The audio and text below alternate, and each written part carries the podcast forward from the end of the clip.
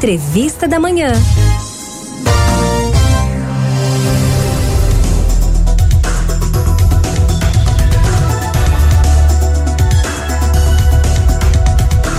Olha, minha gente, Recife lançou na última quarta-feira, dia 20, o projeto A Convivência que Protege.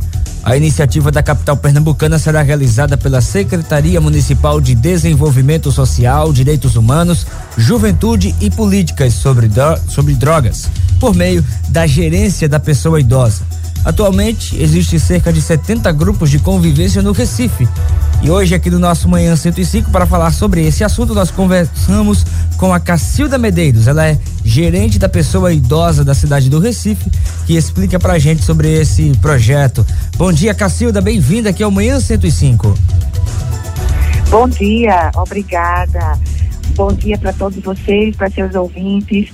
Realmente, a Prefeitura do Recife lançou esse projeto porque, segundo a Organização Mundial de Saúde, para um desenvolvimento ativo, saudável, existem três requisitos importantes: a preservação da saúde emocional e física, a convivência através da integração social e o incremento né, das ofertas das atividades culturais e sociais. Esses três aspectos a gente encontra muito presente nos grupos de convivências que existem na, na, na, na, nossa cidade, espalhado por várias comunidades.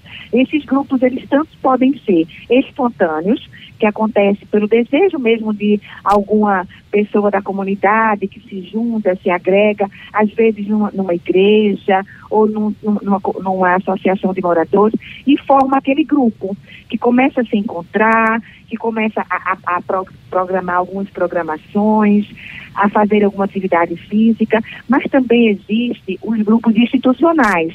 Mantidos por alguma universidade, por algum sindicato, até mesmo por algum, alguma organização da sociedade civil. E, e a prefeitura entendendo a, a, a possibilidade de incrementar mais essa convivência através desses grupos, desses grupos, lançou esse projeto. E esse projeto visa exatamente fortalecer esses grupos. E por quê? Porque por conta da pandemia, o que foi que aconteceu? Pessoa idosa teve que ficar em casa, isolada. Foi justo, foi correto, foi certíssimo né? Conseguimos preservar muitas vidas, mas houve esse isolamento que não é muito saudável, muito pelo contrário. Então, já que estamos nesse momento de vacina, de felizmente queda no número de casos, apesar de que a gente sabe que a pandemia não terminou. Verdade. Então a gente continua usando máscara, continua procurando espaços mais abertos, ao ar livre, com pouca aglomeração, mas é possível voltar a ter as atividades nesses grupos. Lucas então Silva. nós vamos trabalhar. Pois não, pode falar. Não termina a sua expressão, depois eu quero fazer uma pergunta. Tá, não, exatamente. Então a gente vai trabalhar no fortalecimento desses grupos, visitando esses grupos, uhum. levando atividades como palestras, oficinas. Estamos também com do, duas parcerias importantes para tratar exatamente da questão emocional, que é com o Serviço de Atenção ao Idoso da Universidade Católica de Pernambuco e com a, a Faculdade Guararapes na, no encerra, na turma que encerra esse ano o curso de Psicologia. Perfeito. É, é, a gente falou na, na abertura da entrevista que já existem 70 grupos de convivência. Existe aí da, por parte da gerência da pessoa idosa expandir esse número de grupos e como é que vai se dar essa expansão?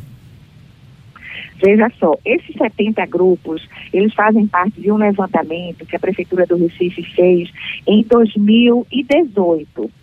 Porque, na verdade, a gente ia lançar esse projeto em 2020 mas não foi possível por conta da pandemia. Então, esse número de 70, ele pode tanto ter aumentado, como ele pode ter diminuído por conta da pandemia. Entendeu? Certo. Então, a gente vai realmente voltar a visitar esses grupos, a ter certeza de, de, de, de como eles estão funcionando e vamos incentivar, sim, novos espaços a terem seus grupos. Um exemplo são os compais. Os compais, a gente já tem dois compais que tem grupo de convivência. Mas a gente sabe que pode ter os outros grupos, os outros compais também podem ter grupos de convivência. A gente também quer incentivar os grupos de convivência nas academias da cidade, porque a atividade física é uma atividade que propicia o encontro a partir daquela atividade, que essas pessoas comecem a ter outros interesses de estarem juntas. Porque, por que, que é importante para a pessoa idosa estar junto do, de outra? Porque são pessoas que estão vivendo as mesmas dificuldades dentro da família, as mesmas dificuldades, muitas vezes, do pós-aposentadoria, às vezes por causa de uma viuvez, por conta de, de dificuldade de se relacionar com outras pessoas, por conta da, do preconceito, da discriminação. Então, junta, juntas com as mesmas dificuldades, com as mesmas alegrias também, né? As possibilidades de novos projetos de vida, conversados, discutidos, eles se fortalecem. E é essa busca que esse projeto persegue. E também vamos, com certeza, conseguir novos grupos na nossa cidade. Perfeito. Cacilda, os nossos ouvintes, é, uma boa parcela deles, são idosos. E aí eu pergunto para você onde é que eles podem encontrar os grupos de convivência, tem algum canal para fazer inscrição ou não precisa, é só chegar. Como é que se dá o primeiro contato? Ótimo, deixa eu explicar. É, a gente também, através da gerência da pessoa idosa, a gente mantém mensalmente uma reunião com as coordenadoras dos grupos, lá na própria sede da prefeitura, no edifício sede. Nessa reunião com as coordenadoras, a gente também convida pessoas que estão buscando grupos, porque aí ela já, já conhece a coordenadora, já pergunta onde é que o grupo funciona, tá? Tem esse movimento. Como a gente não tem um calendário fechado dessas datas, desses encontros, eu não posso lhe dizer agora, mas eu posso passar o nosso telefone de contato, Por favor. porque além certo? Porque além da pessoa idosa, ou seu familiar, porque também é muito importante a gente aproveitar esse momento de dizer, é uma filha, um filho, um neto, uma vizinha, uma amiga, motive essa sua pessoa idosa pra, a sair de casa, a quebrar esse isolamento, que leva à depressão, leva a, a, a tantos pensamentos que não são legais, leva à doença mesmo, né? Uhum. Então que ela saia, que ela procure esses espaços. E, e, e além do que, ligando para a nossa nossa gerência, que eu vou passar o telefone, a gente também pode dizer algum grupo naquela comunidade onde ela já mora, que ela também possa procurar. Então, tem dois mecanismos: esperar a data do encontro. Agora, em maio, o nosso encontro vai ser no dia 18 de maio, às 9 horas, na Prefeitura do Recife. Então, nesse dia, a gente vai estar com todas as coordenadoras, ou grande maioria, e vamos conversar mais ainda sobre o projeto. Então, quem tiver interessado já pode participar no dia 18 de maio. O nosso telefone é o 3355 8534 ou então 8218.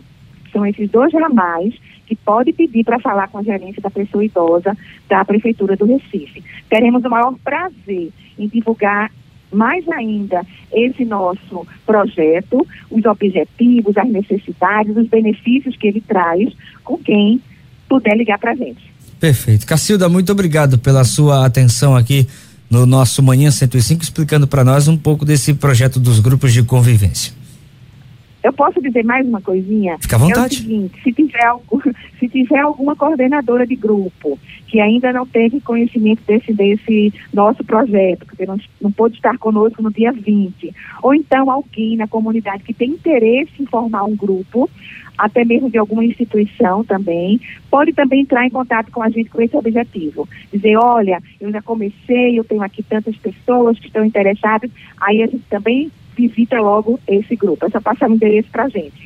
Tá certo. Cacilda, um grande abraço, bom dia para você, tá bom? Bom dia também. Muito obrigada pela oportunidade. Conte bom sempre conosco aqui. Até logo.